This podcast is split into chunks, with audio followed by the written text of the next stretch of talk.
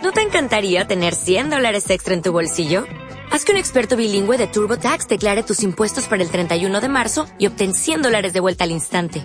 Porque no importa cuáles hayan sido tus logros del año pasado, TurboTax hace que cuenten. Obtén 100 dólares de vuelta y tus impuestos con 100% de precisión. Solo con Intuit TurboTax. Debes declarar para el 31 de marzo. Crédito solo aplicable al costo de la presentación federal con TurboTax Full Service. Oferta sujeta a cambios o cancelación en cualquier momento. Hola, soy Camilo Rodríguez de yo soy 2.com y te doy la bienvenida a este audiocurso que se llama Descubriendo el propósito y la visión de tu vida.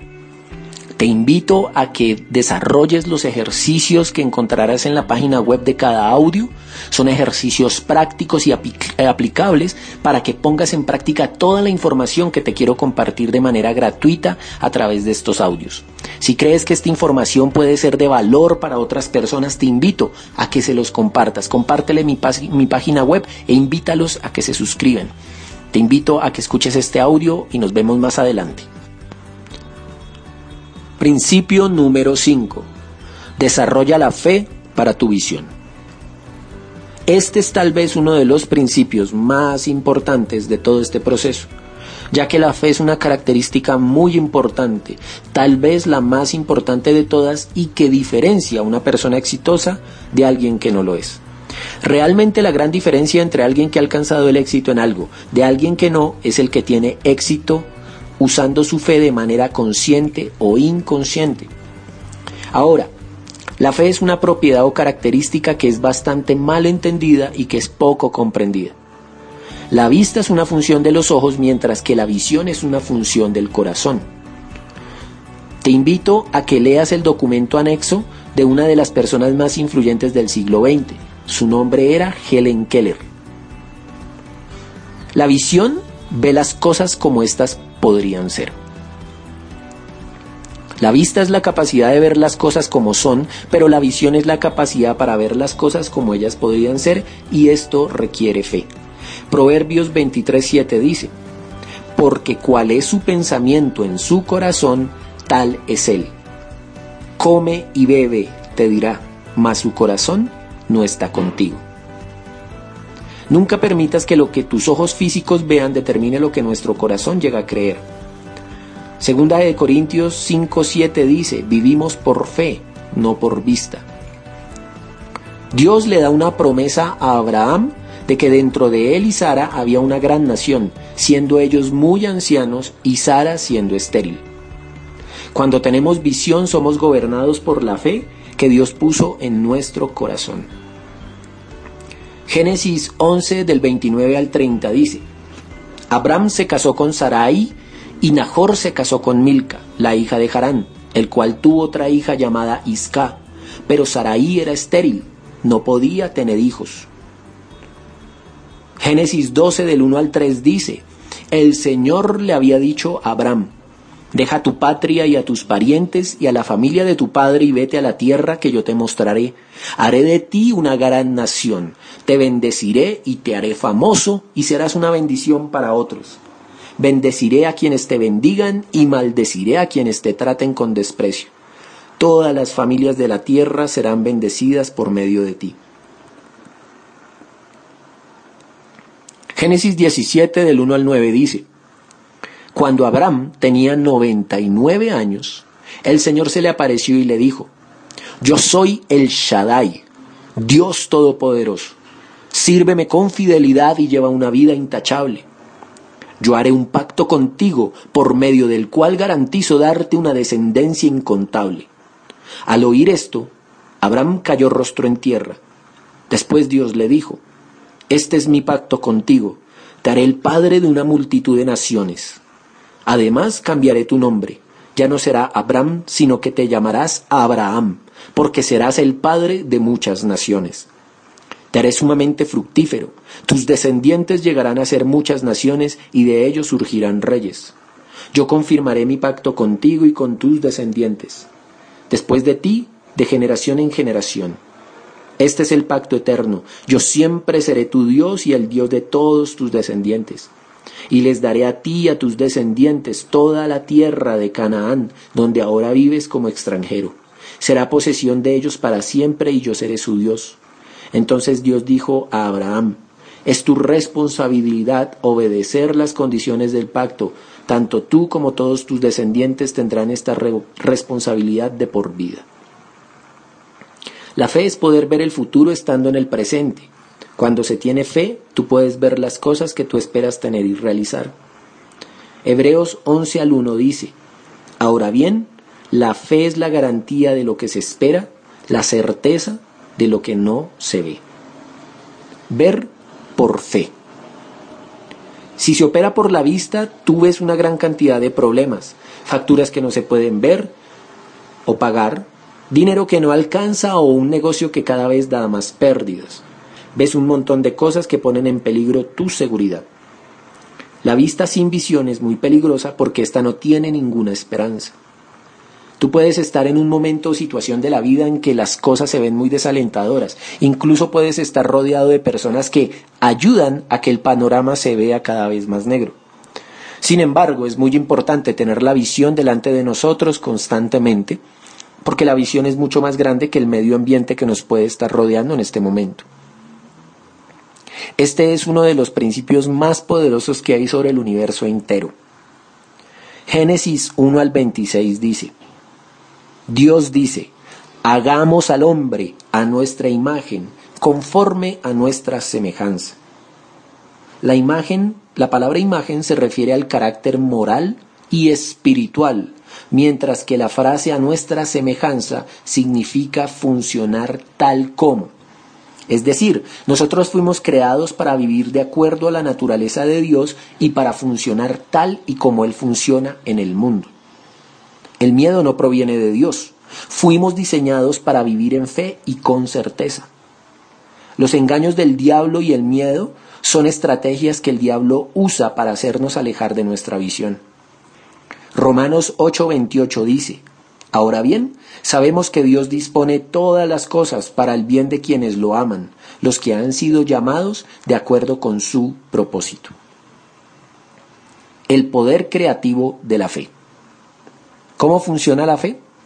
Bien, para saber cómo es que la fe funciona tenemos que ver a quien creó todo en el universo, incluida la fe. Jeremías 1 al 12 dice, Has visto bien, dijo el Señor, porque yo estoy alerta para que se cumpla mi palabra. Este versículo muestra que Dios siempre va a hacer que sus palabras se vuelvan una realidad. ¿Qué usó Dios para crear el universo entero?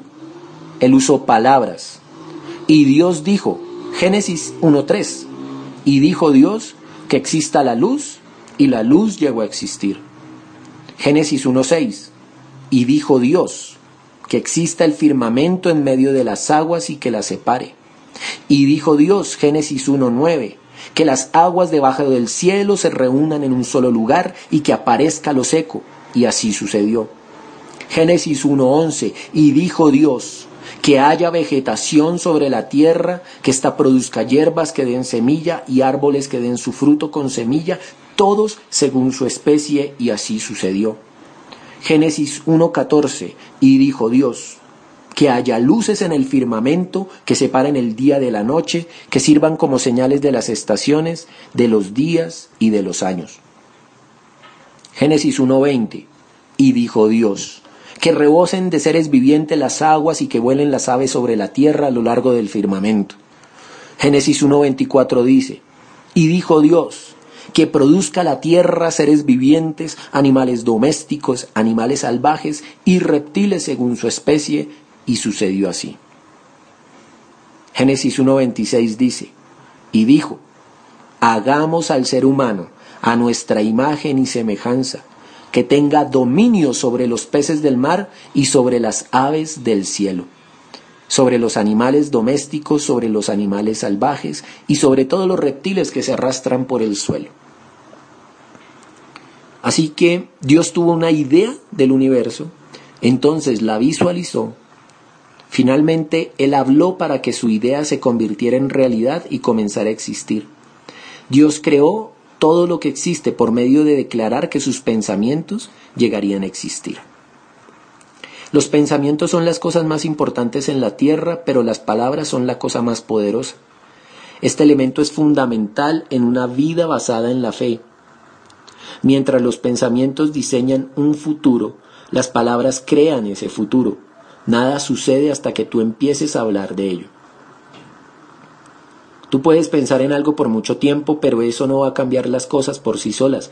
El poder creativo no está en los pensamientos, está en conjunto con las palabras y obviamente en las acciones. Entonces es pensamiento más palabra más acción. No importa si están escritas o habladas, ellas tienen poder creativo. Sin embargo, esto tiene un aspecto muy negativo y es que tú puedes destruir tu visión también por lo que dices.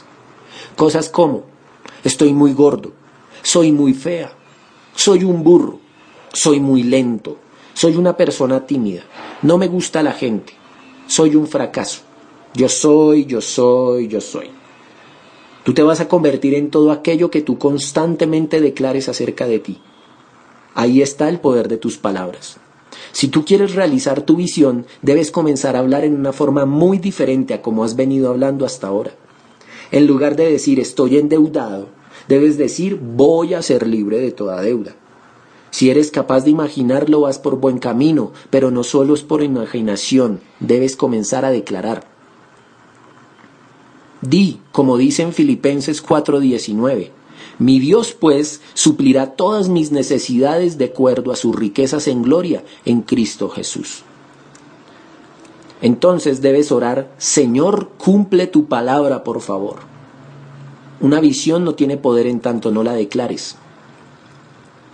La fe ve los problemas como oportunidades.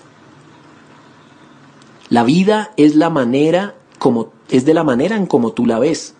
Cuando comienzas a ver tu visión con los ojos de la fe, tú vas a entender cómo convertir tu visión en una realidad. Tú puedes ver cada problema como una oportunidad para el ministerio, para servir a otros o para desarrollar un negocio. Pensar en grande precede a los grandes logros. Las personas exitosas no llegan al éxito por suerte o por, como dice un dicho muy popular, pero muy dañino. Unos nacieron para príncipes y otros nacimos para mendigos. ¿Te imaginas cómo debe vivir una persona que declara ese tipo de palabras? Una persona que llega al éxito piensa en cosas grandes, esperan cosas grandes y la grandeza les sale al encuentro. Tú no necesitas ser grande para pensar en grande. Tú necesitas pensar grandes pensamientos para llegar a ser grande. Esa es la fe de la visión. Las ideas son poderosas. Muchas naciones se rigen por ideas de personas que ya pasaron hace décadas. Una visión es una idea que es tan poderosa que puede vivir más allá de la tumba. Tu propia visión debe seguir viviendo después de ti. Para que esto suceda, no puedes mantener tus ideas solo dentro tuyo, debes concebirlas claramente y expresarlas. ¿Tienes vista o tienes visión? Tu éxito o tu fracaso es determinado por la forma como tú ves las cosas. La fe de la visión es crucial porque la manera como tú ves las cosas van a determinar la manera como piensas y cómo actúas y por lo tanto también va a determinar si tu visión se convierte en realidad o no. Proverbios 23:7 dice, porque cuál es su pensamiento en su corazón, tal es él. ¿Acaso tienes vista o tienes visión? Te doy las gracias por haber escuchado este principio número 5, desarrollando la fe para tu visión. Te invito a que te tomes un tiempo para desarrollar los ejercicios que se encuentran en el PDF adjunto a esta página donde encontraste este audio. Desarrollalos, saca un tiempo para reflexionar sobre ellos, coloca tus ideas en tu diario, los pensamientos que han llegado a tu corazón, lee los principios que se encuentran en el PDF y comienza a aplicarlos a tu vida diaria. Te doy las gracias por haber escuchado este audio y te invito por favor a que si conoces personas que pueden ser beneficiadas con esta información y con estos, con estos audios y con este curso en audio, te invito a que le compartas esta información y a que se, a que se suscriban a mi página web yo soy 2.com. Nos vemos en el próximo audio. Gracias. Hola y gracias por escuchar esta información. Hoy quiero aprovechar este tiempo para hacerte una pequeña invitación. El hecho de que estés escuchando esta información no es casualidad. Dios ha agendado una cita hoy contigo. La Biblia dice que Dios te ama. Juan 3, 16 al 17 dice que Dios amó tanto al mundo que dio a su único Hijo para que todo el que cree en Él no se pierda, sino tenga vida eterna. Dios no envió a su Hijo para condenar al mundo, sino para salvarlo por medio de Él. Que el pecado te separa de Dios.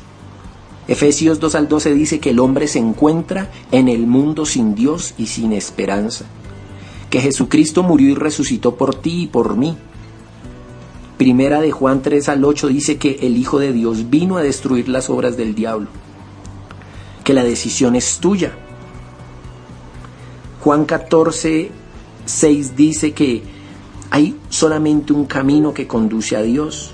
Jesús dice, yo soy el camino, la verdad y la vida.